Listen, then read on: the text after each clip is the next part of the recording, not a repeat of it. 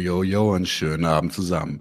Today is another English speaking episode. We are today talking again about a topic that is apparently a sore point with a lot of people out there. We're talking again about prostitution and who else to have for that topic than the wonderful Esperanza and her comrade Cara. Hello, Cara and Esperanza. How are you doing? Aloha. So, Hi. Good morning. You're both uh, co-founders of Affirm, or or Esperanza of uh, firm in general, and Cara of Affirm Hawaii, as far as I know. And um, uh, yeah, you you you're doing educational work, um, uh, social organizing, etc., etc. Am I right? Well, so just to to clarify, um, I am not a founder of Affirm. A oh, firm was founded, I believe, a couple years before I was born, but I am a very proud member of Affirm. Oh, and then, Cara, sorry. I'm not sure if you want to go into your role with Affirm and Affirm Hawaii. Yeah, I'm a I'm a proud um, co-founder of Affirm back in the day, and just really excited to be in Germany with Esperanza. Thanks, Daniel. Nice, nice. So, um, as I already said in the introduction, um, it's it's apparently a picky topic. We did an interview with an ex prostitute from Germany. Um, of um, she has a migrational background, but she she worked in Germany as a prostitute. And before that, we had a shitstorm that we had never seen before, even when covering other kind of like picky-ish topics for Germans or German leftists. The defamation was actually sensational. She was called a TERF without any kind of proof. They just dropped that there and everybody latched on. It was like, oh, she's a TERF. and we kind of did our read up on this and yeah spoiler alert it was bullshit. And uh, in the end she was even doxxed although the, her anonym, uh, anonymity was really important because she's still being harassed by by people from um, uh, yeah the the sex trade um, even after she left it. So uh, maybe maybe a tough opener but why the hell is this topic causing such a frantic reaction? Did you want to share maybe Esperanza a little bit about what we go through too in, here in the US? Because you came to the right place, Daniel. I I don't think there are many um, organizers in the United States who have been in the crosshairs of the American pimp lobby as intensely as Esperanza and I. So, so passing it over to her. Yeah. So I guess you know, just to start out, um, you know, worldwide right now, um, those of us who speak out against the sex trade, um, against sexual violence, against prostitution, we are um, targets of severe harassment, bullying, and stalking. Um, I think that you saw a little taste of that when you announced that Cara and I would be joining you um, for an episode where some of our stalkers who have literally made threats on our lives, who have been stalking us for years, um, decided to attempt to spread disinformation. Um, for example, they often attempt to paint me as carceral or as transphobic, despite being a transgender woman myself who has um, engaged in campaigns against the police for years and years and years. Um, and I think that one of the reasons why we're seeing this is because one, the pimp lobby has been so successful in penetrating both mainstream culture. Um, and what I mean by mainstream culture is that, you know, you look at an, a social media app like Snapchat, for example, that's geared towards a primarily young teenage audience. You swipe to their discovery feature and you see nothing but story highlights about, you know, how much money I make as a so called sex worker and what is my job like in pornography and how much money do I make on OnlyFans or in the sex trade? And it's painting this very glamorized image of the sex trade to a younger audience, but it's also painting it as progressive, right? It's mm-hmm. supposed to be this rebellion against the puritanical mores that our country was founded on. And so not only have they penetrated mainstream culture, but they've also penetrated um, progressive, uh, liberal, left leaning people as well. And so a lot of people think that, you know, this um, this movement to decriminalize pimping, brothel owning, and sex buying is the sort of next frontier of the progressive left. And when those of us um, especially survivors who have lived through the hell that is prostitution, when we speak out against it, we're painted as these bigots and hateful people. And nothing could be further from the truth. I wouldn't speak out against the sex trade if I didn't deeply love people who I consider my sisters, many of whom are still in it. Yeah, to to riff off that, you know, in America, and not just America, because American values are so globalized, but we are groomed since birth to be consumers, and mm. sex is part of that. You know, mm-hmm. sex is viewed as something to be that we, you know, that's performed and that's consumed.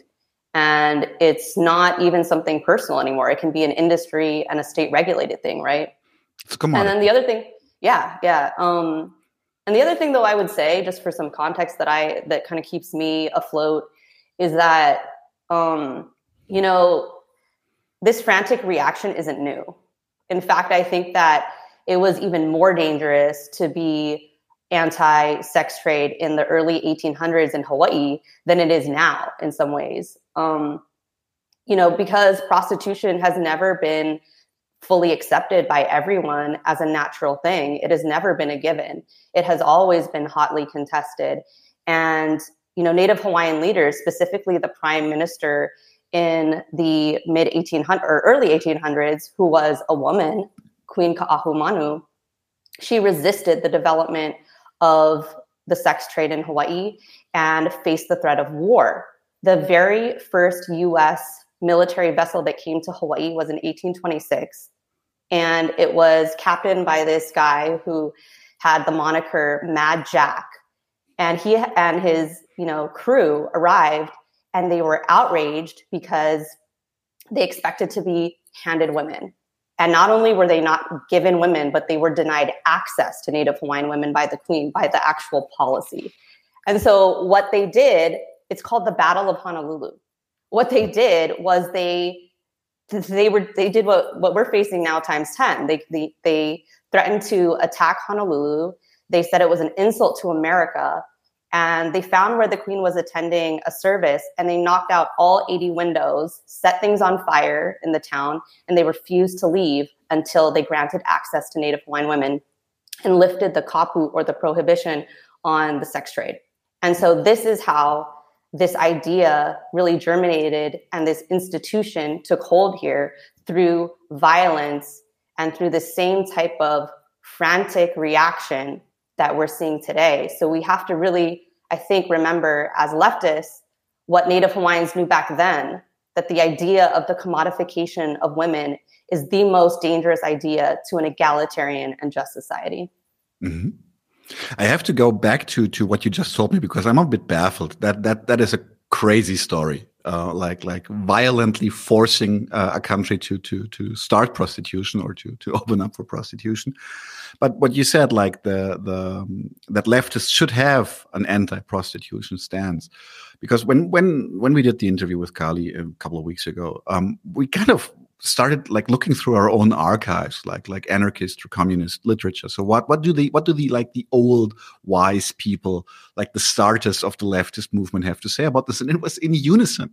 Like be it Emma Goldman, be it be it Karl Marx, you know, all of them were talking about how prostitution being a scourge on on women constantly. And um, a common ground was what you just said uh, that prostitution is a specific emphasis even of labor exploitation. It's like a pinnacle of labor exploitation.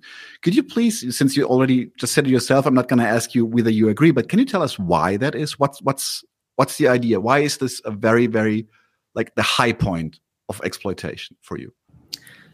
Um, I guess I'll just say something brief, and then I'm sure Kara will expand on that. But, um, you know, at Affirm, we really uh, study, we take the study of history to be very important and we prioritize that. And so, in particular, we look at the history of patriarchy, the history of women's oppression.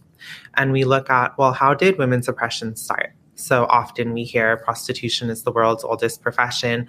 We actually understand it as the world's oldest oppression. And that's because prostitution arose at the same time that class society, class domination, um, and slavery, ancient slavery arose, right? And so we understand prostitution um, throughout history as women being the first form of private property. And that is a very important point. And I think that connecting it back to your first question, when we understand that women were the first form of private property, and we see how deeply embedded patriarchy, patriarchal culture is within our thinking, we understand why challenging women as private property would provoke such a backlash. And then additionally, um, you know, when we talk about you know colonialism and imperialism um, whenever we see, you know, imperial conquest, we always see the women being forced into prostitution. Um, it's deeply connected with militarism. For example, when you look at why the sex tourism industry um, was created and expanded all throughout different parts of Asia, for example, um, that is a direct result of imperialism and, you know, military conquest. And so for us, we see um, the liberation of women um, as you know the sort of uh, you know the liberation of women completes a revolution is what we say. And we connect it back to women as the first form of private property through prostitution and slavery. Mm-hmm. esperanza said that so well i mean you know just kind of to reiterate that if you actually use the science of marxism if you even you know give a just cursory look at history it's clearly not the case. You you know when when um, the disintegration of subsistence economies uh, happened and the wage labor system, you know, Native people were forced into the wage labor system um, here in Hawaii. I'm going to keep going back to here. Um, you see that prostitution was set up to catch all the women who couldn't enter the wage labor system. So it's just very clear from history. If you do um, an investigation of history, it just substantiates the analysis of revolutionary thinkers around the world. There is one thing which is uh, kind of like a common thing you say quite often, which was a little bit new to me. I, I feel a little bit ignorant about that, but that you're using the phrase also in, in, in, your writing or in other interviews a little bit. Now it's it's becoming again like like uh, uh a motive. It's anti-imperialist feminism. So you're you're you already pointed out that practically the the the legalization of prostitution in Honolulu was an, through an imperialist act. So since since I kind of assume uh, that most Germans don't really really can fill that that term anti-imperialist feminism with a lot of content, could you do that for us and maybe also kind of uh, go into detail? What's the specifics about what differentiates this from from other radical feminist approaches, or is it part of other radical feminist approaches? Esperanza did some really, I think, great slides about this recently. so if you want to go, but I can too. Go ahead, sis. Yeah. So um, I guess just to sum up what my thoughts are on this, um, you know, I think that we understand that patriarchy takes different forms as, you know, it develops throughout history. And today we live in an imperialist world where patriarchy, the subjugation of women, the oppression of women, the commodification of women is maintained chiefly by the imperialist system. Um, Affirm is an organization of women who come from uh, backgrounds of surviving colonization, imperialism, military conquest.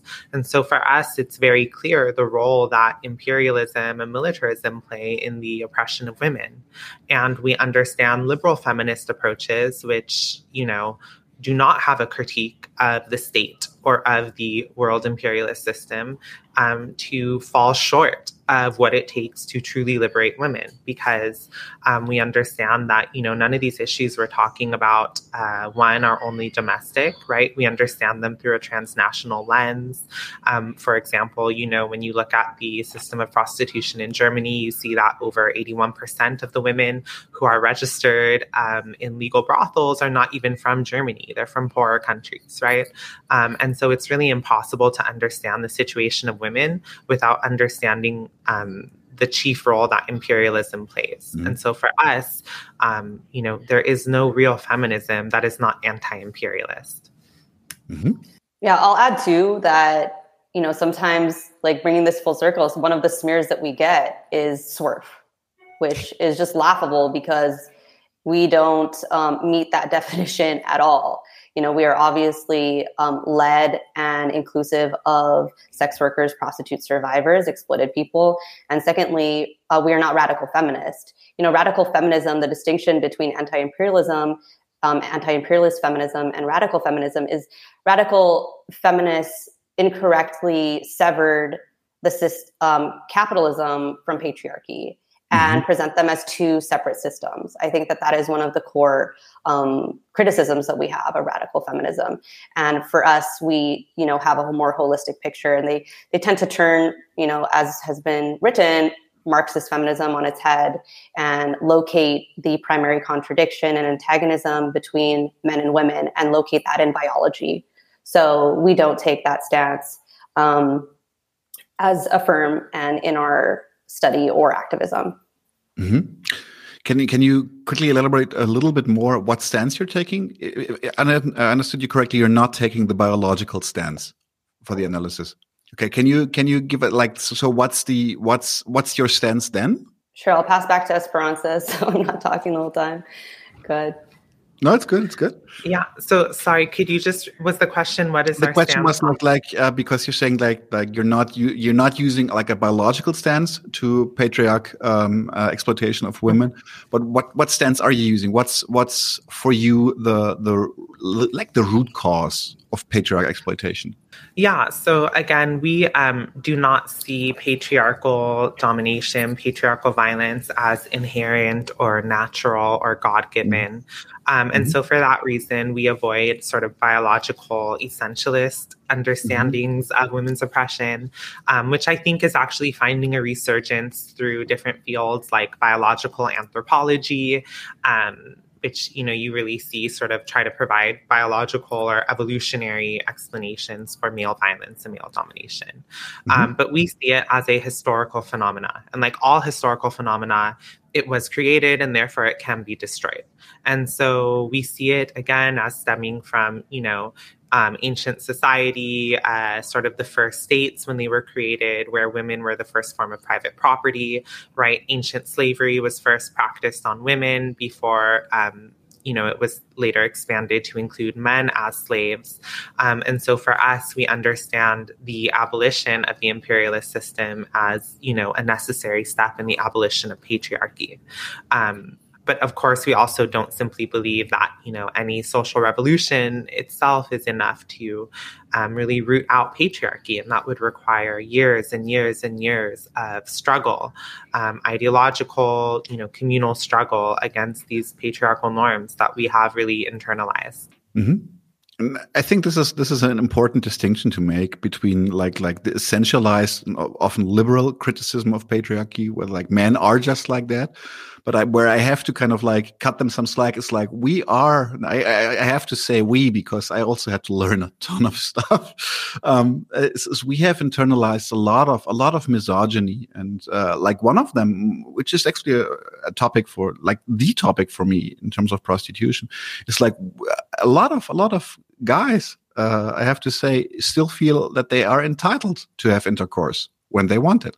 So uh, that's kind of like it's it's actually interesting when you when you talk to to I, am not even saying like you you're talking like to the worst macho in the room like if you're just talking to your everyday like coworkers etc they still kind of like like yeah but why not it's like you know maybe maybe you don't have the right to have intercourse same as, as you don't have the right to to to yeah to subjugate other people yeah. And just really briefly, I want to say that's also really at the core of our analysis, which is that, you know, we're not simply fighting prostitution while attempting to maintain all of these other institutions of rape culture.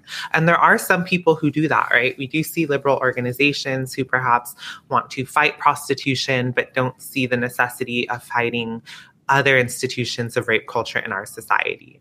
And I think for us, we see prostitution as one of the core institutions of rape culture because it's based on male entitlement to women's bodies or bourgeois entitlement to the bodies of people from lower classes, right? And I think for us, it's that we have to fight against this idea of sexual entitlement. Um, and prostitution is a chief institution promoting that idea. I agree. I agree. I just want to get quickly um, a little bit more into the like the systemics of prostitution, and I was I was impressed that you you already had your numbers right about uh, the the ratio of migrant prostitutes in Germany. I just want to quickly sketch out what the situation in Germany is. We have an estimated twenty five to thirty thousand legal prostitutes, according to the sources that I found, and not even twenty percent of them are of German descent. The estimates for illegal prostitution are going as far as 400,000 prostitutes right now in Germany, which is uh, more than tenfold. So even not even 10% of the prostitutes in Germany are legal. Now, uh, a number which kind of really took my breath away. I have to thank my sister for that. She's a social worker. My head is off to her. She's uh, fighting the good fight for uh, more than 10 years now. And she told me that uh, her numbers are like from the legal I'm really talking about the legal prostitutions in Germany.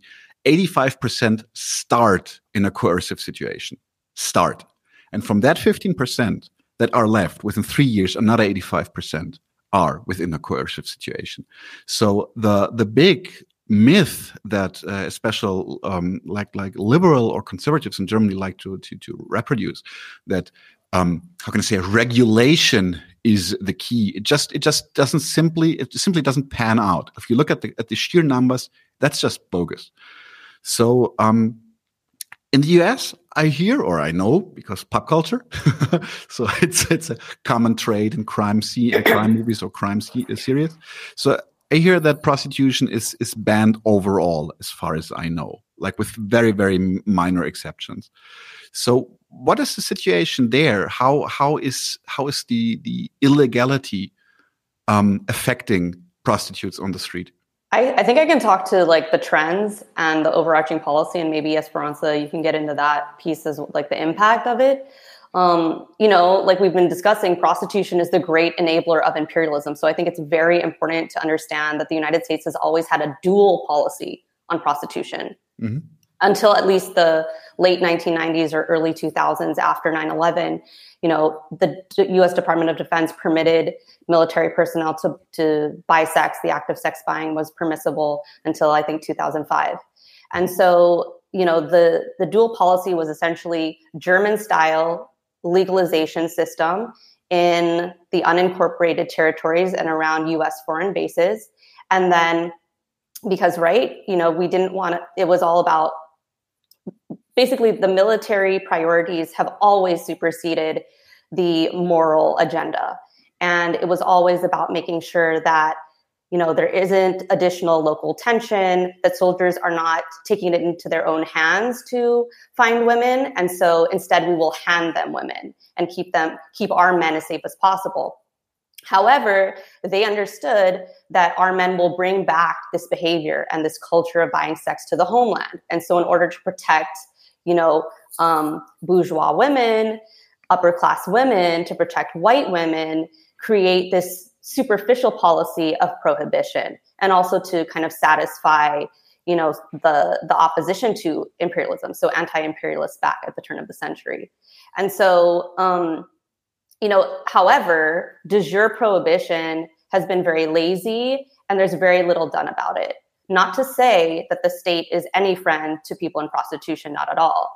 Um, but in terms of what the state does to actually uh, end or abolish the sex trade, there's no abolition. There's no intent to abolish the sex trade. It's more just kind of loose management um, and harassment specifically to the oppressed people within the mm. trade.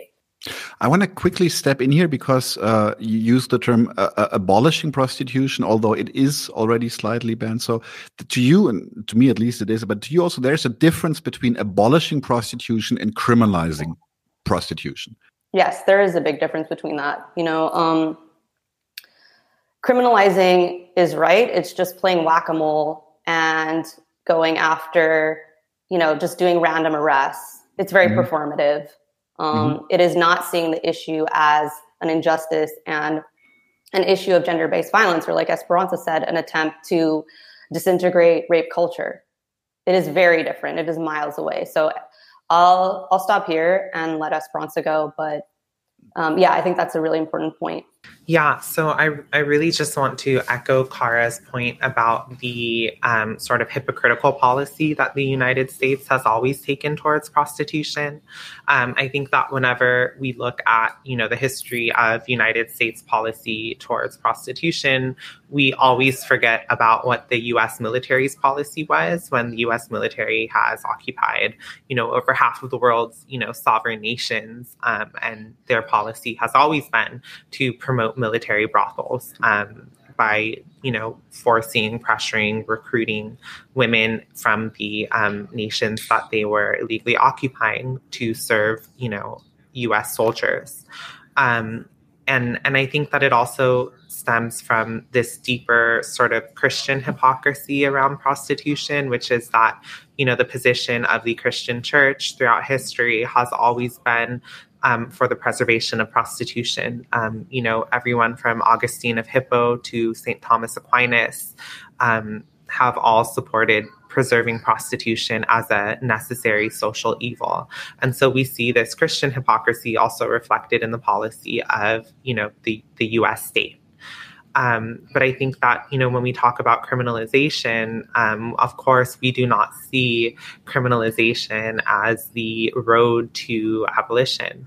Um, and we especially oppose the criminalization of people in prostitution, people exploited by prostitution, because we take a class analysis, right? So we see that in general, there's sort of two classes of people within the sex trade the exploiters and the exploited. The exploiters include brothel owners, they include pimps, and they include sex buyers because those three groups of people either profit or benefit from sexual exploitation. And then there are the exploited, and those are those of us who are in escorting, prostitution, um, you know, different parts of the sex industry. And part of the hypocritical policy of the United States has been to criminalize the same people that the state pushes into prostitution. So, for example, when you look at transgender women, black women, poor women, right? It's it's those of us who are, you know, victims of state violence through, you know, discrimination, you know, harassment, um, poverty, conditions that the state puts us in, which push us into prostitution, and then that same state that makes us vulnerable in the first place then criminalizes us for it. At the same time, most sex buyers will never spend a night in jail. And so, what our position is, is like, hold on, we don't want to expand the legal rights of the sex buyers, the pimps, or the brothel owners.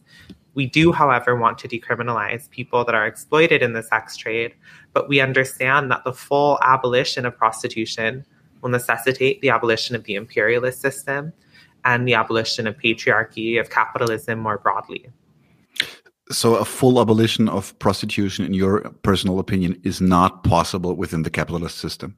Well, so I would like to say, while we understand the full abolition of prostitution as not being possible under the capitalist system, that does not mean that we do not fight the system of prostitution in the here and now.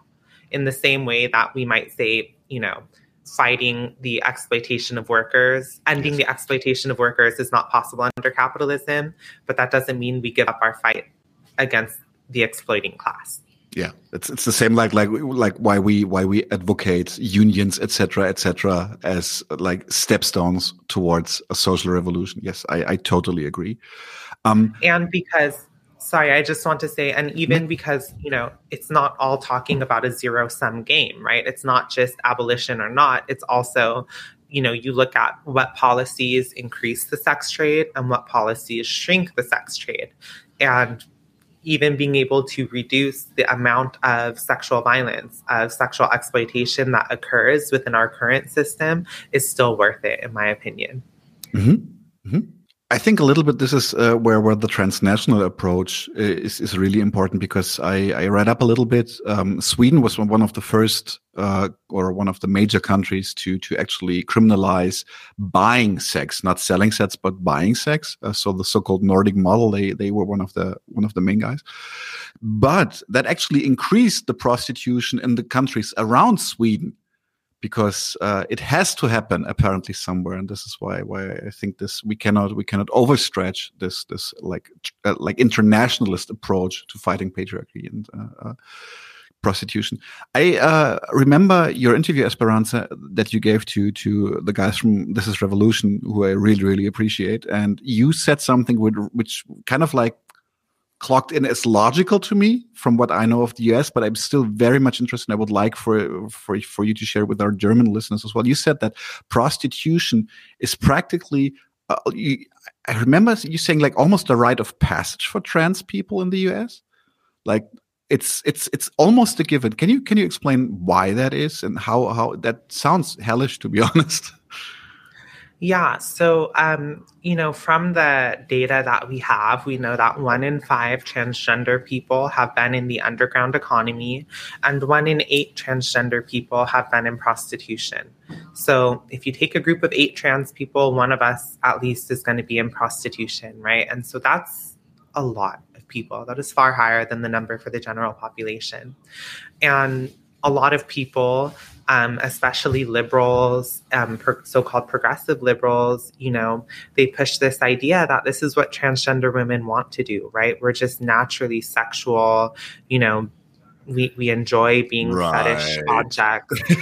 Um, okay, but sorry, for, sorry for laughing, but that's that's really that that is bullshit. yeah, and so you know, what what what these people are um, doing is actually really horrible because um, when you look at the transgender community, you see that we are four times as likely than the general population to have an income of under uh, ten thousand dollars a year, which is think about that four times as likely to have a an annual income of under ten thousand dollars a year. Um, we are more likely to be unemployed, uh, to be underemployed. Um, uh, and then we also face pervasive discrimination in terms of healthcare access, education, housing. Even in states where it is illegal to discriminate against us, landlords and bosses still find ways around it. Um, and that sets up the conditions that push us into prostitution. And so, for transgender women, unless you are independently wealthy, it is expected um, that at some point you will have been in prostitution. Um, and this is, in my opinion, the sex trade is the place where our society sends transgender women to die. Um, I've had so many friends die in the sex trade. Um, you know, I could think of people being strangled by sex fires, people dying from drug overdoses because the life is very lonely and isolating. And how do you get through a life like that without drugs? Um, and so it's a very dire, dire situation. And the liberals, progressive, so called left leaning groups in the US are just sort of putting their stamp of approval on it rather than questioning why we're put in this work. I would really like to pick this one up because that is something that is kind of like taking my breath away a little bit. Um, with with the overwhelming evidence that it's it's a shitty business that dehumanizes you, that that alienates you from yourself, like to to no end. Um, I, I, I also personally know uh, um, some some prostitutes. None of them are happy about that. So I really like like just talk to the people. What the fuck happened? So, but as you said, we have a we have I have the feeling we have a huge sif- shift in the stance towards prostitution, even within the so-called left. And I have to stretch the so-called because I'm really pissed about that topic.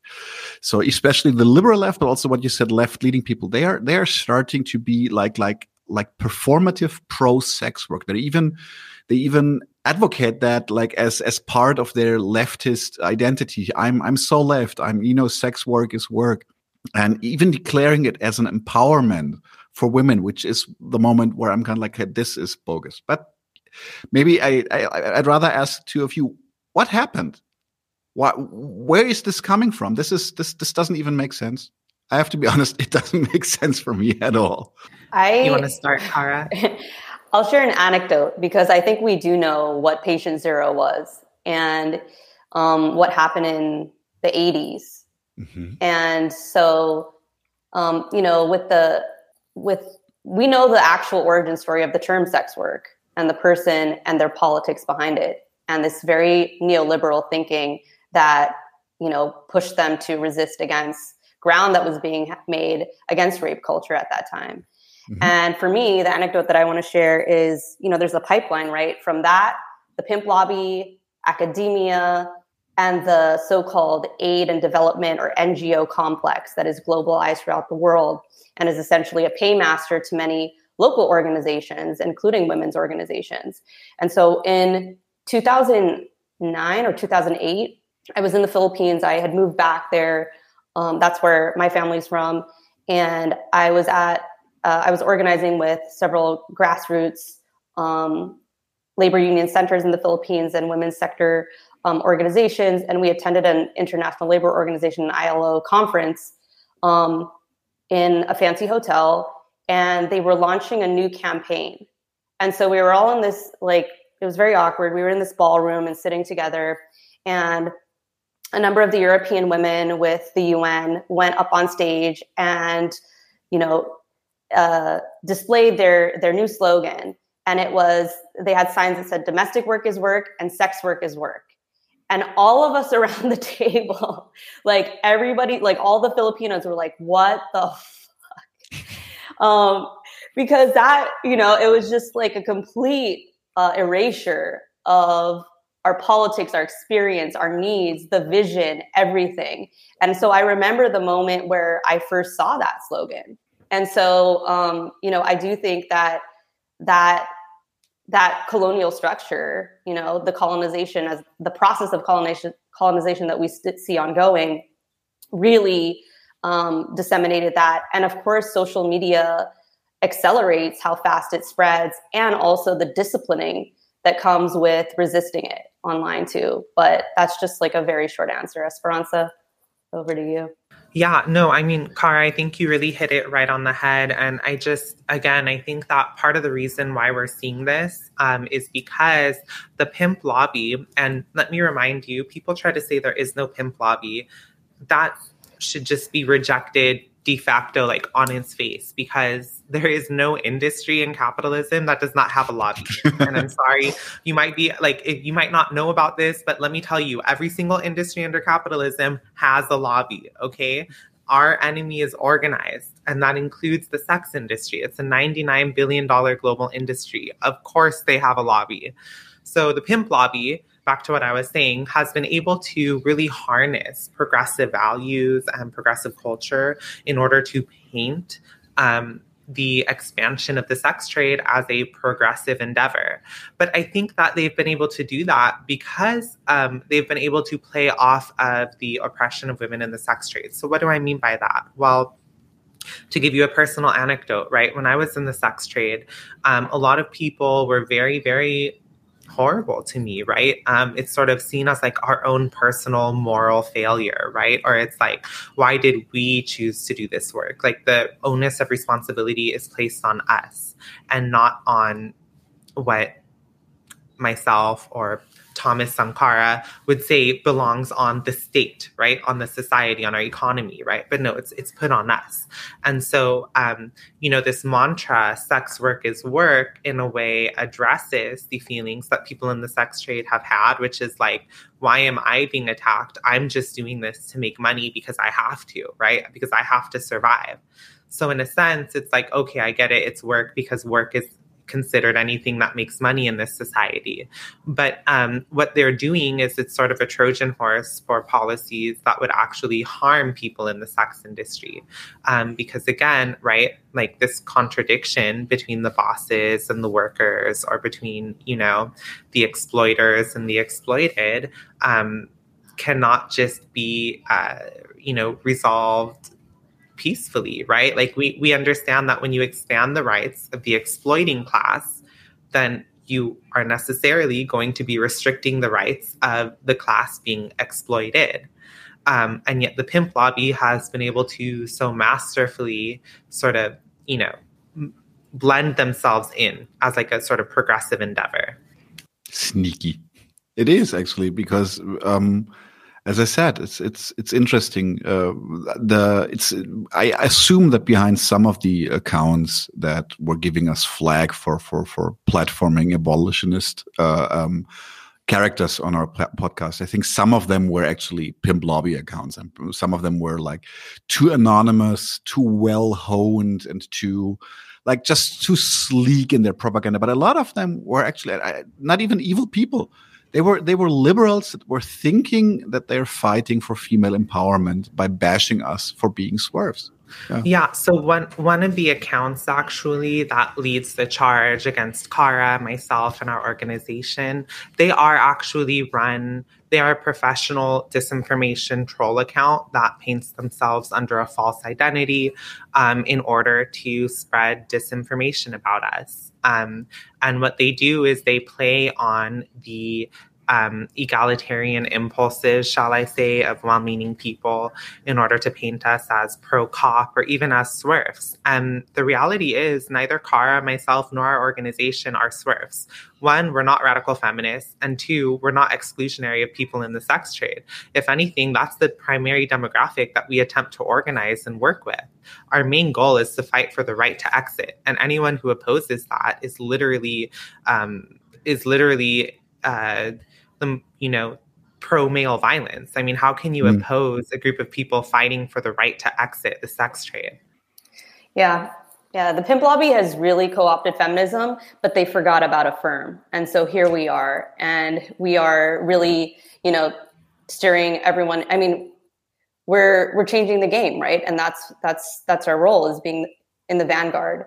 And so, you know, another thing too I would just add is that they really don't want us to talk about Germany they mm-hmm. say, okay, our common ground between, you know, sex trade abolitionists and full decrim sex trade expansionists is we both agree that we don't want the German model.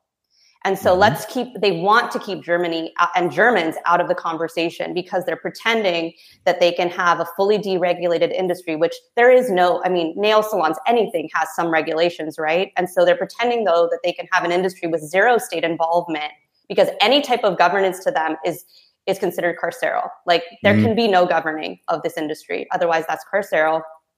And that you can have something, right, that will not devolve into Germany. When in fact, in Hawaii, right around the time when my mother was born, we had almost an identical system to Germany. And the United States is much more similar to Germany than it is to, say, New Zealand, which they claim is a, a paradise, which is also completely false.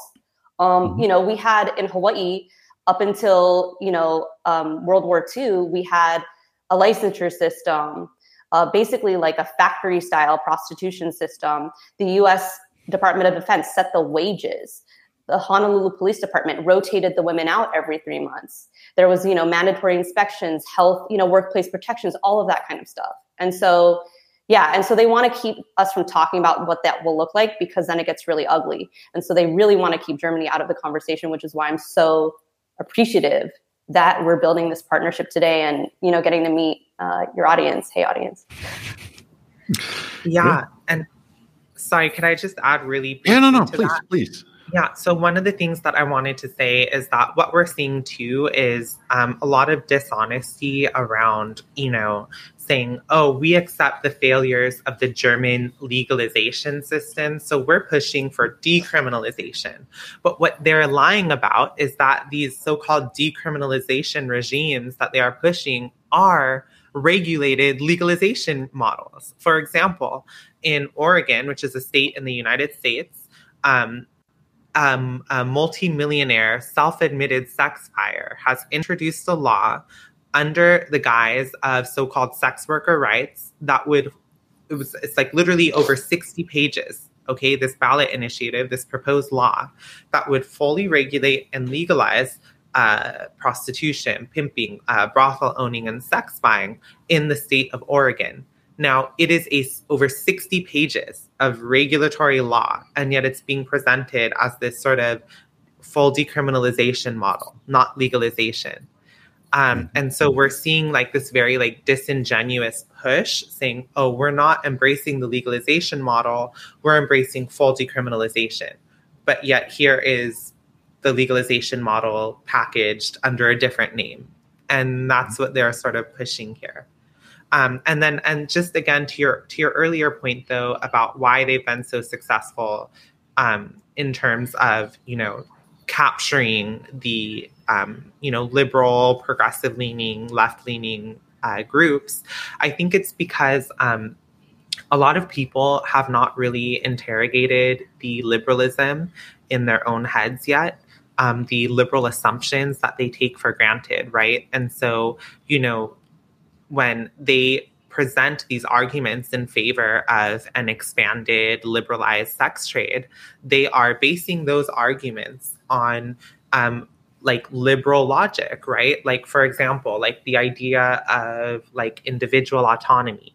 No Marxist is going to look at someone and see that person in a vacuum outside of their social conditions, right? Outside of the conditions of wage slavery. And yet, arguments in favor of individual autonomy are literally that, right? Um, you know, we also see this sort of right to accumulate wealth um, as like a sort of prioritized right over all other rights. And so we see, you know, that argument played into why um, we should uh, support expanding the sex trade. And so I think that if people really start to interrogate their own um, liberal, uh, settler, colonial, capitalist, individualistic assumptions that they have taken for granted for some time, then they might start to see how this pimp lobby propaganda has essentially, you know, played off of that in order to capture them. What kind of like it just popped up into my head right now because uh, a topic which which I think shares a little bit of similarity with with prostitution is I don't know the the English English word I'm sorry.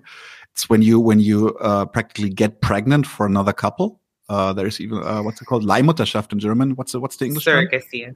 Surrogacy. Surrogacy. Jesus Christ! I should have known that. I should have known that. Sorry about that. So, um, we, for example, we we in, right now with the Ukraine crisis and the and the and the, and the metric shit ton of of refugees uh, pouring in uh, through Poland uh, into especially into Germany, um, we already have stories that there are pimps waiting at the train stations, like snatching the women before they even can can uh, register uh, to to any like making them practically like dis- disappeared persons um, because they they snatch them before they can register, and also like there's a there's an increase by a by a surrogacy industry. So, and what I would like to to to like, as I said, it just popped into my head. So maybe you have an opinion on this. I think that also what what liberals are really, really, really good about is is making sure that their entitlements stay safe, so that the right to to to have children on your own or the right to have sex, kind of made, maybe maybe that's this thing that they no matter no matter how they want to turn it, they still kind of want to have that in the back of their heads. Like you know, when the push comes to shove, maybe I just pay for it. So may, maybe maybe this is also one of the reasons why why this is so successful. Because in my personal opinion, like the most of the people that we we interacted like in a conflicting way uh, on social media seem to me like like like as pretty okay, well off. So let's say at least middle class whiteys. Um, uh, so maybe there's that. I don't know. What's what's your stance on this? I I would just remark that it's remarkable that people somehow convince themselves that the rules of capitalism don't apply to these markets and that mm-hmm.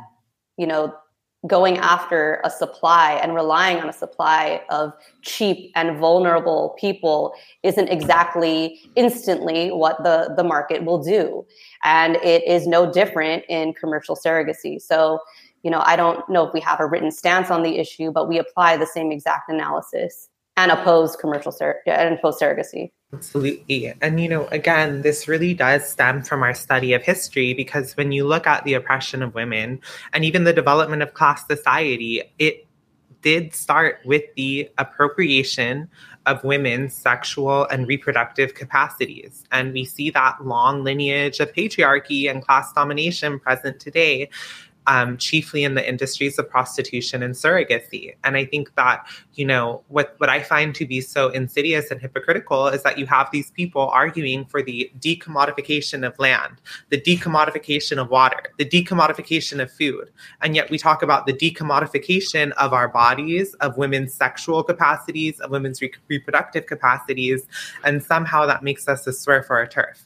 I don't understand and I and I think again it, it really does stem from this imperialist idea that you know and, and I think we're seeing this now among different sexes, genders, even races in the imperial core countries. But this idea that being a citizen of the empire entitles you to these privileges that are built on the backs of third world women, whether it's, you know, surrogacy or prostitution. And I think that, you know, challenging that imperial core mentality is extremely important. I agree. Um, I would want to quickly because you already said like like there are some discussions uh, that people don't want to have. Uh, like they would not would like not to talk about Germany, which I find I I I, I follow your logic. I'm just surprised that we are apparently are special to to uh, to this cause.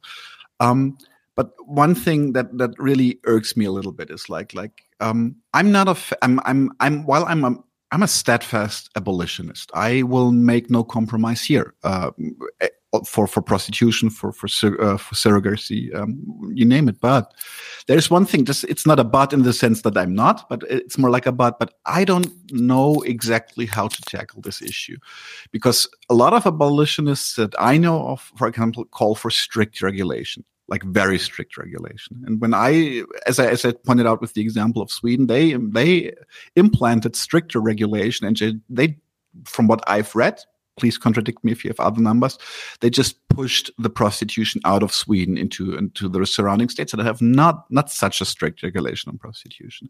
And uh, apparently, sex tourism from Sweden to other countries has increased significantly as well. Fun fact: Germans are very, very, very, very. It's even it's even a stereotype in German comedies that Germans are, are, are avid sex tourists. I don't even know why because we we we actually have it here already. But you know, I don't know. no, but I'm I'm not kidding. Like there there's like like dark dark humorous uh, approaches to to to Germans practically raiding Thailand uh, every year, uh, looking for for uh, yeah young looking females. Um, but my, my actual point is, is regulation kind of seems to only diverge the issue from one center or, uh, to, to another. So, so how can we, we cannot apparently rely on the bourgeois state to abolish prostitution. So what, what can we do here? Since, since Esperanza already said, like, like we cannot do nothing, but what can we do? What are the, what are the steps that we can take, um, as not even as less as human beings to, to kind of tackle this issue?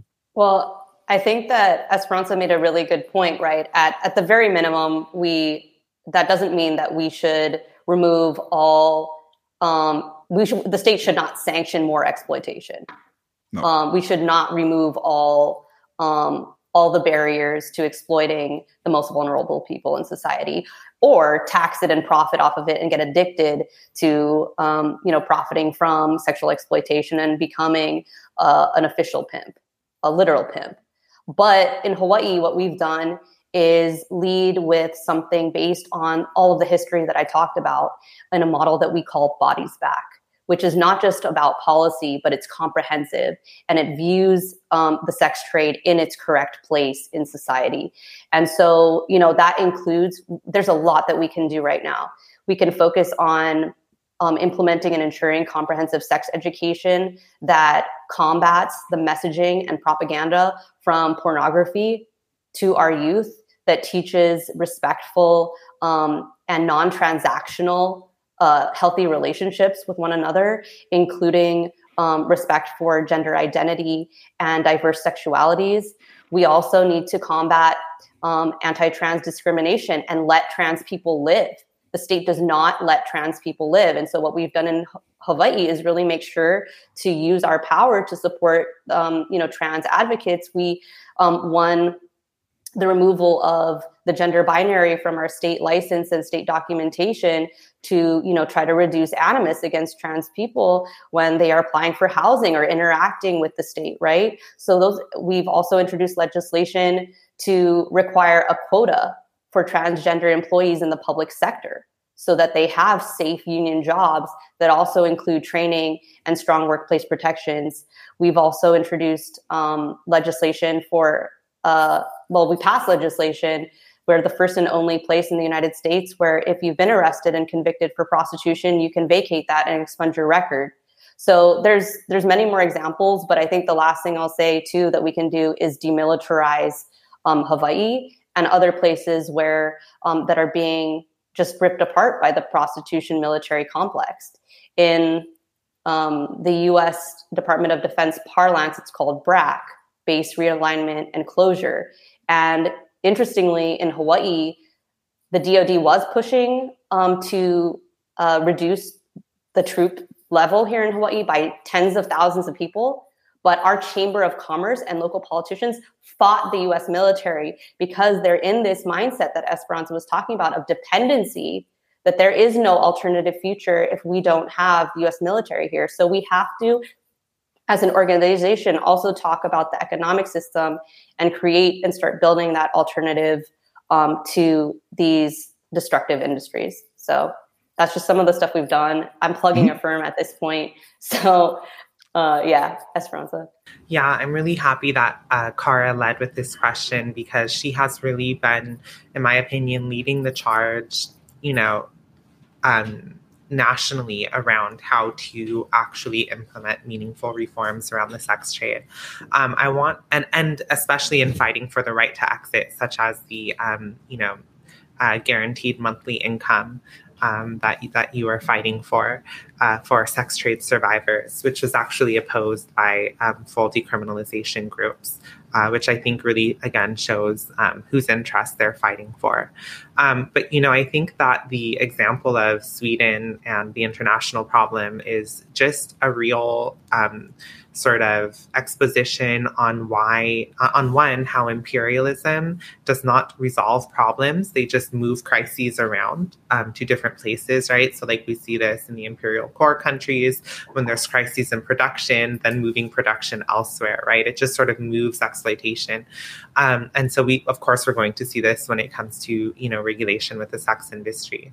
Um, and so, I think that what that shows is that, you know, we cannot simply fight the sex industry, the sex for profit industry, we also have to fight the imperialist system itself. And that's why it's so important to join an anti imperialist organization such as Affirm, which is not just calling for an end to the sex industry, but an end to the imperialist system itself, right?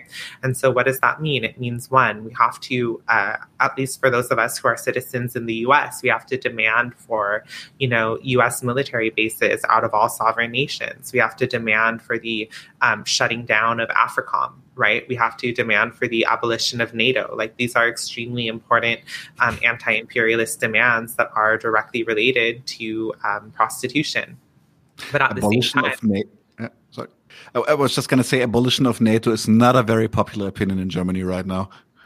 Well, we have to abolish NATO whether it's a popular opinion or not. yes, I fully agree. Sorry, so, but I interrupted you. So you were you were you were um, yeah. But I think that, you know, um, again, so, right, like as we are fighting this broader fight for the abolition of the imperialist system, for the um, transition from capitalism to socialism, we also have to be fighting for reforms that will benefit people in the here and now. And so, what does that look like? It looks like number one, decriminalizing people who are exploited in prostitution, right? There's, we are survivors, not criminals, right? That's a saying that we use at Affirm. We're survivors, not criminals. Stop criminalizing people for surviving, right? That is uh, state violence.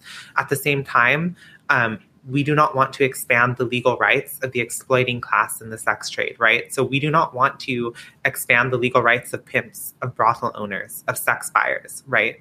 Um, at the same time, we also want to guarantee the right to exit, fight for the right to exit. There is no right to exit in the sex trade. People who are in prostitution, the majority of us, it is very difficult for us to get out. Even myself, someone who had a degree, who had, you know, a resume before I entered prostitution, um, it was hell for me to get out, right? I had to spend many nights on the streets. Um, and so fighting for the right to exit. Um, and then also, I think that, you know, our fight has to be taken it, it, can't just be fighting for reforms through the state but it also has to be us organizing right um, you know we have to organize defense groups against pimps, against sex buyers, right? Against uh, perpetrators of male violence, right? We have to organize our neighborhoods, our workplaces, our communities, um, and not just rely on the state to do this fight, but we have to take this fight into our own hands.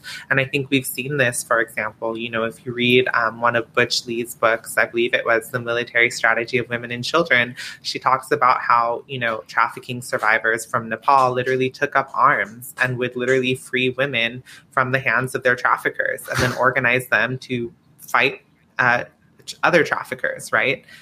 And I think we should get inspired from that stuff and see how we could create that here in our conditions. Mm-hmm. It's a little bit of a of a grassroots approach. So meet the people where they are, organize them, help, empower them, help them out of their of their learned how can I say uh, uh helplessness, and move them towards uh, yeah fighting. Yeah, and then just one other thing too that I want to say is that it's also the role of education really cannot be downplayed, right? Mm. Um, from a young age, boys are taught sexual entitlement to women um, or to other boys as well, right? If you have money, um, then that money is power in a capitalist society. And you're taught that you could use that money and that power to get what you want. And I think that taking an educational approach, focusing on boys and young men, also really can't be understated. Um, really challenging that assumption that they have this sort of entitlement to women's bodies. Mm-hmm. I have one question. He he as uh, he's actually a regular viewer. He's asking again for the title of the book that you were just saying. Was that me or you, Cara? Which one of us mentioned a book? I think it was you, Esperanza. I'm sorry, I don't remember. Maybe I did not have enough caffeine this morning. I don't remember which book I referenced. no. problem. No problem. Uh, he can he can rewatch it later. Um, uh, I really like the, the the attitude where you say that you cannot downplay the the role of of education because I do think that a lot of a lot of people are not don't have malicious intent. Like it, it is malicious maybe in the end and the result, but uh, it's also like the way that you're that they're brought up. Uh, that's not that saying that they are victims, but it's saying that if you really want to grab at the root cause of something, you have to change people's people's mindsets about certain topics. It's just not enough to to yeah regulated yeah. after the fact. And also, I want to say I, I remembered the book because I saw it in the comments. It's called The Military Strategy of Women and Children, written by Butch Lee. And it's available on Kurz, Kurz Kleber Dad. Okay, thank you. Nice. We had one question that I would like to to to ask you um, because you kind of kind of already got into this just a little bit, and we have one viewer asking. I was wondering if you could say something about abolitionist stance on the porn industry. I have a hunch in which direction this is going to go. wrestle? Who wants to go first? um, I mean, it's the propaganda arm. It's the grooming arm it is also rife with exploitation. I don't think I've ever met a survivor in Hawaii of sex trafficking who wasn't also trafficked into porn as a venue. Um, so you know, uh, like it, I, I don't want to sound trite, but right, like it's been um, represented as just art, self-expression, essentially non-commercial which is the complete opposite of what it is in reality. And any time and the profit you know the problem that we have at Affirm always is the profit motive. And as long as there's money being exchanged and if that person is not like uber wealthy then we're you know we that's problematic to say the least. So. Absolutely. You know and i want to i want to preface this by saying that i'm not against people sharing sexual images of themselves or sexual videos. I'm really not like, um, I think that we should have the right to do that, right? Like that should be a right. However, I am against the pornography industry because I think that the porn industry is actually the perfect example for why a legalized sex industry does not address the root causes of violence, of coercion, or of exploitation. Um, when you look at people who are in pornography, um, one, the demographics are pretty much the same. It's not wealthy, well off women who are getting into pornography. It's those of us who, again, have had all other options from uh, sort of cut off from us in society, right? Um, and then because of that, we are seen as sort of hyper exploitable, right? And so I think that whenever you put sex into an industry, it's always going to be um, sort of uh, antithetical to any idea of consent or bodily autonomy, because then um, you are not doing things with your body because you want to, but you're doing them because of economic pressure and economic coercion. And you no longer set what the rules are or boundaries are for your body. You don't set your consent the market does. And um, we, we've just, there's thousands of testimonies from women who have left pornography and talked about how they've been forced to do gangbangs, forced to do lesbian scenes, forced to do anal scenes, which have caused them, you know, seriously uh, physical, but also mental trauma.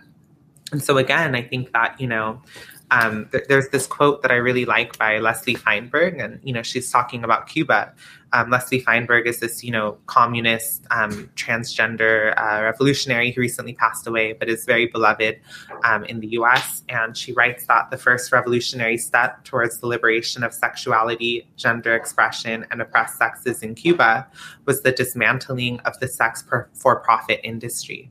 And so, when we talk about what does it look like to liberate the oppressed sexes, what does it look like to liberate our sexuality, it has to start with the dismantling of the sex for-profit industry and that includes pornography. And also because pornography is the main institution of sexual education for our children. And as a transgender woman, I can tell you all about how men that I've interacted with, um, pretty much the first uh, exposure they've had to transgender women was through pornography. And that's a huge problem, a very big problem. And I think too, um, sorry, I'll just let's just talk about porn more. Mm-hmm. Um, I think too, like, right, like especially as a Filipina, you know, coming from a very religious background, a lot of us have experienced this place of, well, okay, you know, just throwing ourselves into the opposite of that, which is porn, and then realizing very quickly that it is also a specific construction of sex and very controlling. And that, you know, once you're in on that side, there can be no boundaries, right? You do not have any, you have to give up control and push boundaries. And, you know, porn has been is considered right like a form of media now and there are there is a lot of research on um, pornography just documenting the production consumption of it. And it is um, factual that you know the pornography that most people are producing mainstream heterosexual pornography um, is increasingly violent right? And that people are increasingly um, mimicking pornography and so and it is increasingly misogynistic. And so um, and it is also linked to um, you know increased sexual harassment. And so seeing pornography as something that exists outside of that doesn't impact real life for some reason we still you know that's the message is absurd. And it is it plays a central role in everything that we're talking about. Mm-hmm. i would absolutely. No so you go first esperanza please Okay, sorry. I just, we could talk about pornography all day, but just another thing that I want to say is that, you know, again, bringing it back to, you know, the sort of uh, left leaning, like liberal progressive groups in the US, you know, a lot of people also don't understand that pornography is a monopoly industry, right? Like you look at, for example, how Mind Geek, MindGeek is the world's largest porn conglomerate, right? And they maintain this monopoly over the porn industry. And as their policies um, that they've implemented have resulted in, uh, you know, the uploading of child sexual abuse material, of trafficked women, um, whether it's on OnlyFans or on on Pornhub, you see the exploitation of homeless people, of poor people. I mean, this is a very, very violent industry. And I think that, I don't think that we as a society have really taken a step back like we need to and really looked at like, what is the effect of what we call fantasy, which is never just fantasy because it always involves real people, right?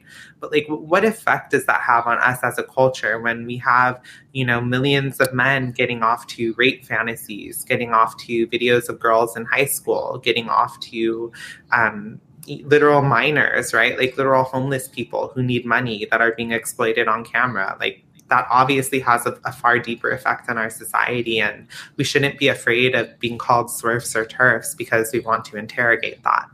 Mm-hmm. Um, I want to point out uh, another facet of this, which which um, actually is is um, something that I've uh, did some some research just out of curiosity because, but porn also plays part in this. What we already had uh, as a topic, the educational aspect because uh, like like even even if we even if we go completely idealist and say all porn that is happening is between two consenting adults and depicting sex between two consenting adults is that also like it's the, the the, the sheer mass of pornography that is like readily available to to children everywhere. It's just a click away. Um, also kind of like it, it replaces actual how can i say sex education in some ways so kids watch porn and they think that's sex you know, they think that like like like this is how, for example, like anal sex. This is how anal sex works. You just put it in. That's it. Like, no, it's not. No, it's not. It's it's horribly dangerous if you do it like that.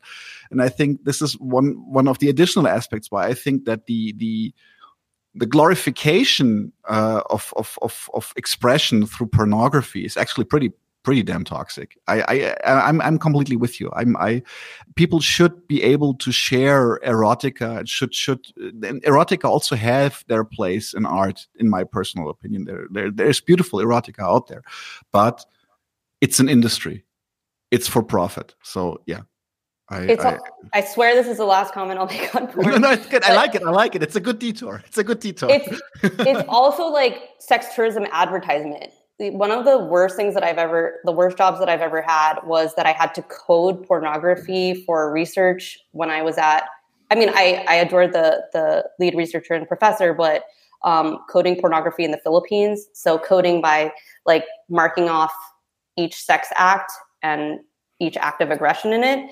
Um, and what I noticed in the Philippines was that a lot of the um, porn produced there was literally in the pornography they would advertise hey this is this is cherry pie on in angeles city. This is where you could find her. And it was off, always a white um, usually european um, producer who was mm-hmm. saying this where to find X minor and so there is a whole subgenre of that of getting men from the imperialist core to take the next step and go to our homelands and actually um, in person exploit the women there. So um, and and the subgenres of porn were horrific. There was one subgenre of like w- Filipino women who had their front teeth missing. I mean, it is really advertising and encouraging very not just toxic but sick um, and demented sexual behavior to be played out. If it can't be played out where you are, right, come to come to the Philippines.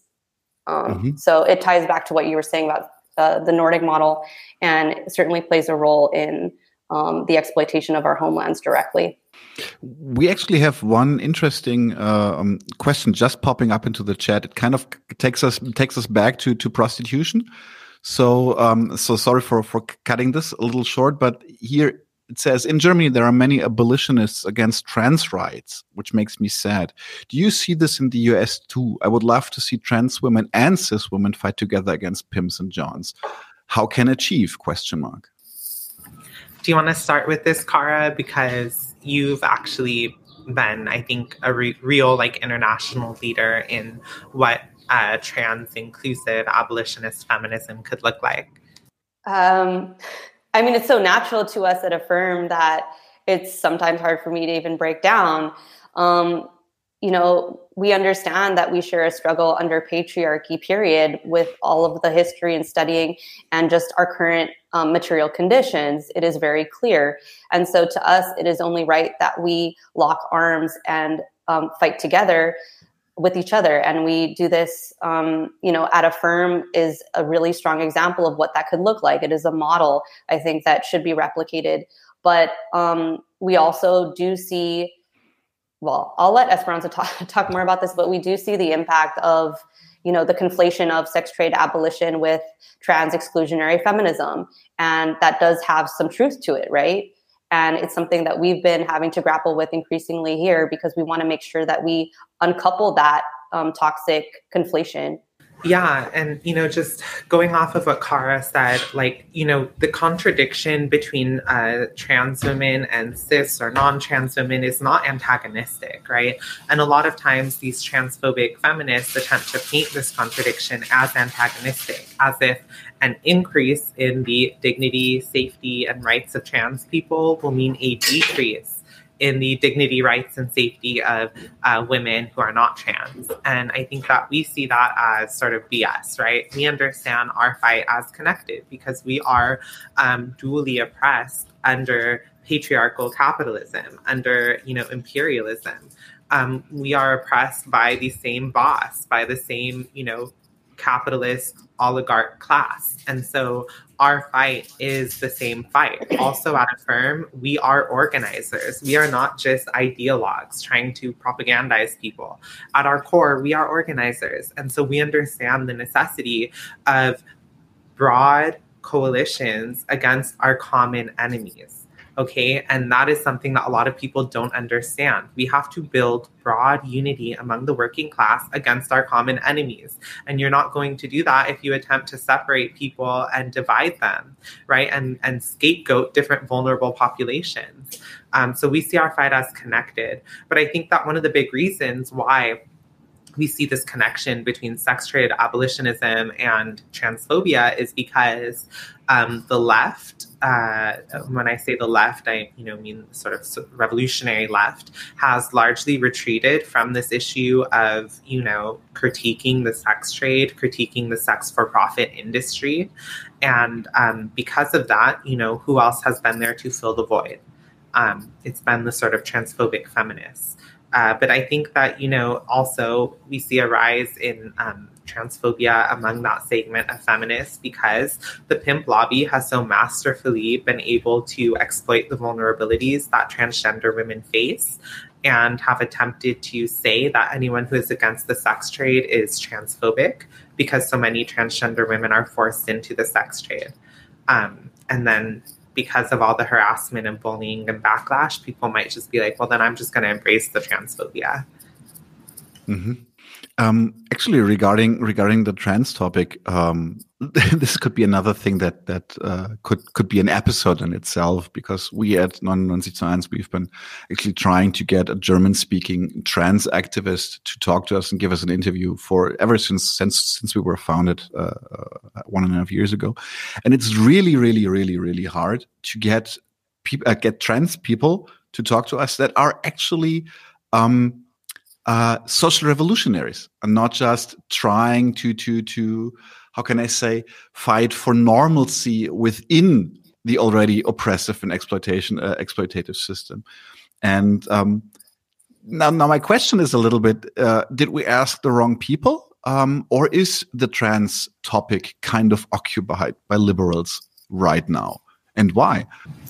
Well, you know, the first thing I want to say is that trans people or rather I'd say gender diverse people because mm-hmm. of course you know there are many societies pre-colonization that had gender diverse people perhaps didn't understand themselves as trans as we understand today but trans people have um, in many places been the first people to take up arms against the colonizer. I mean, you know, I'm reminded, for example, about uh, sort of gender diverse people in the Philippines who are among the first to take up arms against the Spanish invaders, right?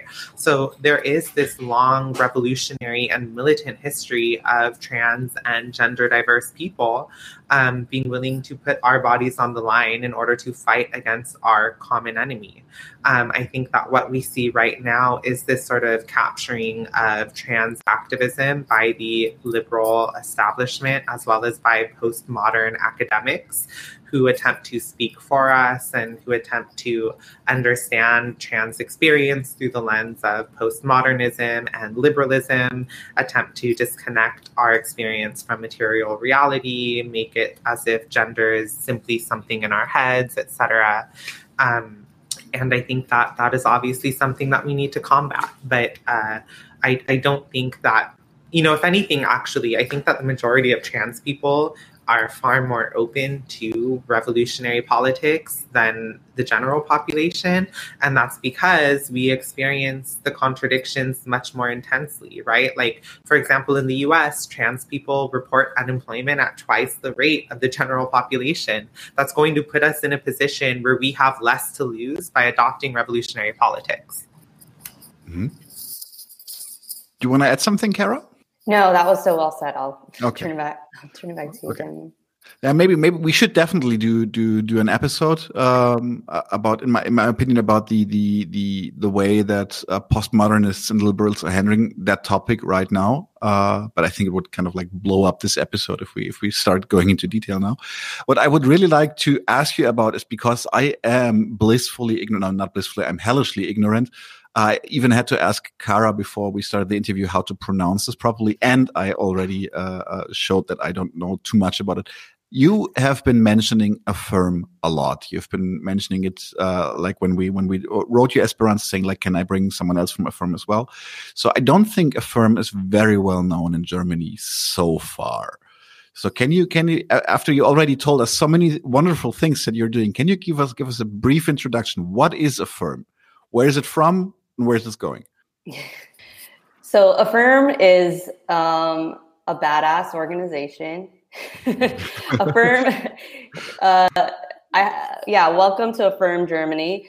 Um, Affirm is an acronym, so it stands for the Association of um, Feminists Fighting Fascism, Imperialism, Refeudalization, and Marginalization. So that little three in there was for the three Fs. Mm-hmm. Um, so the name says it all, right? But to unpack, you know, who we are, we want nothing less than the disintegration of the capitalist system and patriarchal institutions um, and ideologies within it. And so, you know, I, I, know it's cliche to say we want to dismantle patriarchy, but that, you know, it is what it is. Yes. And and we exist outside of the grip of the nonprofit industrial complex. We are not funded by the government um, or any philanthropist. So mm-hmm. we are purely unincorporated, which means that we have the freedom to fight as we as we may. And you know, for us, I think what's so unique about Affirm, we, so we have chapters of Affirm throughout um, nations occupied by the United States at, at present, and uh, the organization is formally structured. So this means that you know, since the uh, late 80s, we have we have been organized in a way that is incredibly intentional of thinking, and we focus a lot on education. So I think that's one of the things that makes the firm unique is that we train leaders. So mm-hmm. it is not just a campaign based organization, but an organization creating leaders in every community where we exist. And so you could drop in Affirm member anywhere and they could begin to build power and organize. That's the goal. Um, so I will never stop if you let me keep going. But that is just a little bit of what Affirm is and about. Um, we've talked about our politics already pretty in depth. So I'll turn it over to Esperanza to talk more about goals and strategy if you if you're up to it. I, I, have to, I have to, to, to. Uh, I think you're gonna take it as a, as a huge compliment because it is. When, when I announced the episode uh, uh, uh with, with the two of you, I had a comrade uh, write to me. He, he uh, is actually part of the. It's called the Berliner Krankenhausbewegung. It's the, it's a, like a, um, like a, like a labor struggle movement for, for medical workers in the hospitals in Germany. And he was like, "Oh, great, you're having them on. If you really want to learn about organizing." Talk to them. So apparently, uh, within people who are already rather battle-hardened veterans of of labor struggle, you have a pretty, pretty, pretty damn awesome reputation. You know, I just want to say that makes me really happy because, um, you know, one of the reasons why I joined Affirm was actually because of my um, involvement in the labor movement. You know, I um, was organizing low wage fast food workers and, you know, in Los Angeles and immigrant hotel workers in Los Angeles. And I saw someone named Jolene Levid, who was, you know, the founding chair of Affirm. And, you know, I always saw her in her purple beret speaking at these labor actions about imperialism and, you know, women's liberation. And that's eventually what made me join Affirm. And I think that we have a really long history of, um, you know, not just our organization does build theory, we study theory and we build theory, but we're also organizers, right? It's like we all go through basic organizing training. And I think part of that is because we are so embedded within the labor movement um, and, you know, the, the sort of working class movement. Um, that, that's where we get our training from. And so that makes me happy. Um, one of the one of the defamatory comments that we we got when we announced the episode actually was that Affirm is practically an NGO, and you just said like, no, we're not. So where where is that coming from? Is that is that also just part of of of, of trying to to to to uh, how can I say uh, uh, impede your your fight against imperialism and uh, for abolitionism, or is that where is this coming from? How did how did how is it just an outright lie or? Insecurity and a projection. I think we're actually one of the few organizations that I can think of, and I'm in like the women's rights space in the US. And they're very, I don't even know if another organization that doesn't have nonprofit status, to be honest with you. So, mm-hmm. you know, maybe it's just, uh, I think they're jealous. I don't know. What do you yeah. think, Esperanza? well, I think, you know, again, I think that um, we are a very dangerous organization. Uh, we are an organization of women who uh, come from, you know, backgrounds of colonization, of surviving imperial plunder. Um, you know, we have trans and gender nonconforming people in our organization, um, working mothers. I mean, we are we are representative of a broad coalition of women who are coming together in order to fight one of the biggest industries that's on the brink of expanding uh, to get even bigger and make even more profit. So, of course, they're going to come for us hard. Um, because they can't simply use all the smears against us that they might use against other organizations. I mean, we are completely volunteer led. We don't have a single paid staff member. Not that it would compromise us if we did, right? Um, I think that there's obviously a need for full time professional organizers, but we've survived for decades as an all volunteer run organization. And I think that goes to show you the commitment that our members make, right? These are these are not people who just have all the time on their hands. I mean, these are working class moms, like people that deal with everything we all deal with. And then they still decide to come week after week, right? To organize, to study, to build theory, to recruit, right? To fight these, you know, corporate actors. So of course people are going to come at us with all sorts of, you know, disinformation. I mean, they they will they they reach so far. I don't know how their arms reach that long, and I have a, a long reach, you know, but they'll they'll make up anything to try to discredit us. But it doesn't work because the more that they slander us the more we grow. So thank you for the motivation. A question from my end would be now is there a, a german chapter of Affirm already? Not that i know of but invite us to germany right gladly so. Gladly so. It sounds we could use a healthy dose of yours. No, but it, I mean, in all seriousness, it is really important for us. One of our one of the purposes of Affirm is to build international partnerships. Um, we can't, you know, accomplish what we want to without that. So I think that that is an important conversation to any listeners here who might want to, you know, advance that um, that thought with us. Mm-hmm. Um, that's actually my my my my yeah my last question that I have for the two of you before uh, maybe there's someone in the in the audience that still has questions uh, have questions but how can we in Germany right now like our viewers in Germany how can we support your cause and your organization directly? How can we can we like start the good fight with you well, I think that, you know, so I can start and then Kara, please do fill in. But I think that one of the things is that, you know, if you are a member of an organization in Germany, we would love to connect with you. Um, we have an international committee, um, and our international committee is very active, and we are always looking to make, uh, you know partnerships with other groups because like kara said right this is not simply a domestic problem this is not a problem that we only have in the so-called united states right this is a transnational industry that is organized by transnational actors and how do we fight a you know transnational globally organized industry by being organized across you know borders ourselves and so we would love to connect with any organization in germany that is willing to have a discussion with us, um, have a group study with us, like anything that you know you can sort of envision for us to partner, we would love to do that. So let's get connected and get organized.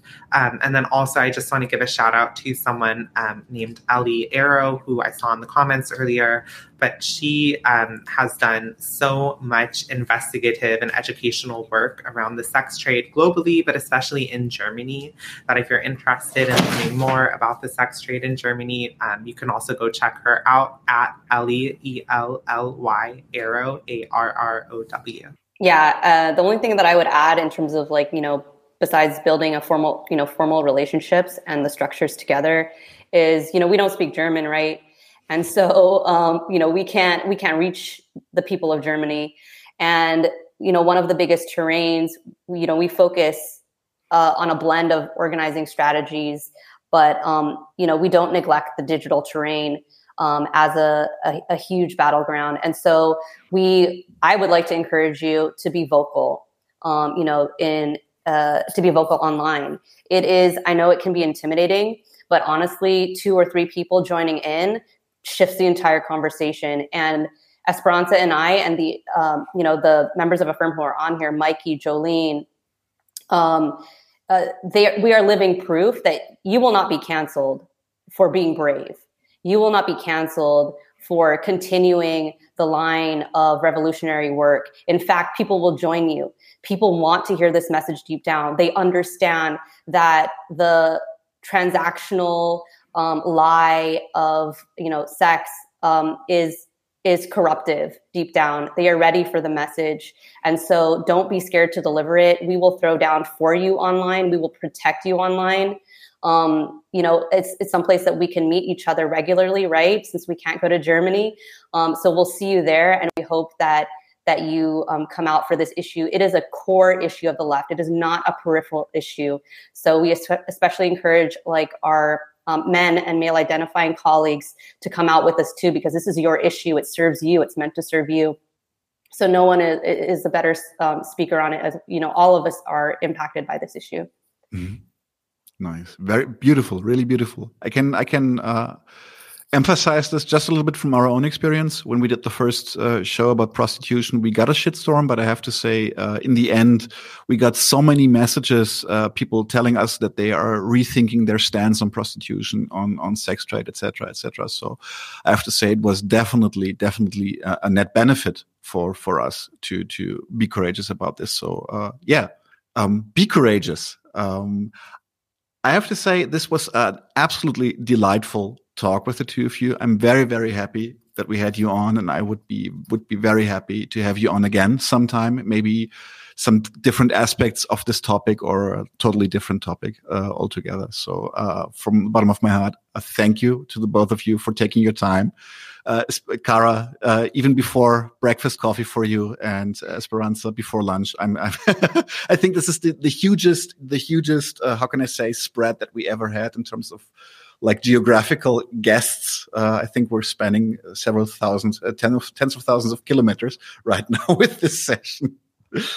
Um, thank you so much for being here. Do you have anything you want to say, like as as last remarks, uh, any call to action, any any fiery pep talk before we call it a night or a day for the two of you? Um, I just want to say that, you know, again, um, dismantling the sex for profit industry is a core issue for anyone who considers themselves a radical or a revolutionary. Um, the sex for profit industry is the place where women, working class women, transgender women, uh, colonized women are sent to die. And it's also the place where we see the widest acceptance of liberal and capitalist individualist arguments to explain away and justify oppression and exploitation. And so, if you consider yourself a revolutionary or a radical or sympathetic to these ideas, then you must adopt the position of abolishing the sex for profit industry. Um, and I think that developing transnational, international solidarity against these huge global exploiters that literally get rich off of the sexual exploitation of women like ourselves um, is extremely important. Um, and so I look forward to building broad unity against fascism, against imperialism, and against the sex for profit industry. I'm pre caffeine. I'm not. I I've expended my fire. I think Daniel, and I don't want to. let's leave it on Esperanza. We'll see you in Germany. Hopefully, everybody. Thanks so much for um, inviting us and just sending you know salamat and mahalo to you. Thank you, and everyone. Have a good night, and the two of you have a great day. Thank you. Bye. Thank you. Solidarity. Always, always. Leute, wir brauchen eure Hilfe. Wenn euch dieses Video gefallen hat, klickt auf Like, abonniert den Kanal und vergesst nicht das Glöckchen zu drücken, damit ihr benachrichtigt werdet, wenn wir neuen Content droppen. Außerdem solltet ihr uns überall folgen, wo wir verfügbar sind. Das ist Facebook, Instagram, Twitter und Twitch. Und wenn wir irgendwelche Ankündigungen machen oder Posts, dann shared, was das Zeug hält. Gebt uns all eure Liebe. Wir haben mittlerweile ziemlich signifikante Kosten. Wenn ihr es euch irgendwie leisten könnt, unterstützt uns doch auf Patreon. Dann kommt ihr auch in den Genuss verschiedener Vorteile, wie zum Beispiel Zugang zu unserer Discord-Community oder Zugang zu den ultrageheimen Patreon-Episoden, die wir dort posten. Außerdem könnt ihr uns natürlich auch über PayPal Spenden zukommen lassen. Außerdem haben wir mittlerweile einen eigenen Online-Shop. Das heißt, wenn ihr euch immer noch fragt, was ihr euren Lieben zu Weihnachten, Ostern oder sonst wie schenken könnt, geht dorthin und kauft duftes Merch. Alle Links dazu hier in der Beschreibung oder auch auf unserer Webseite 99 zu 1.de. Vielen Dank fürs Dabeisein, danke für die Unterstützung und wir sehen uns in diesem Theater.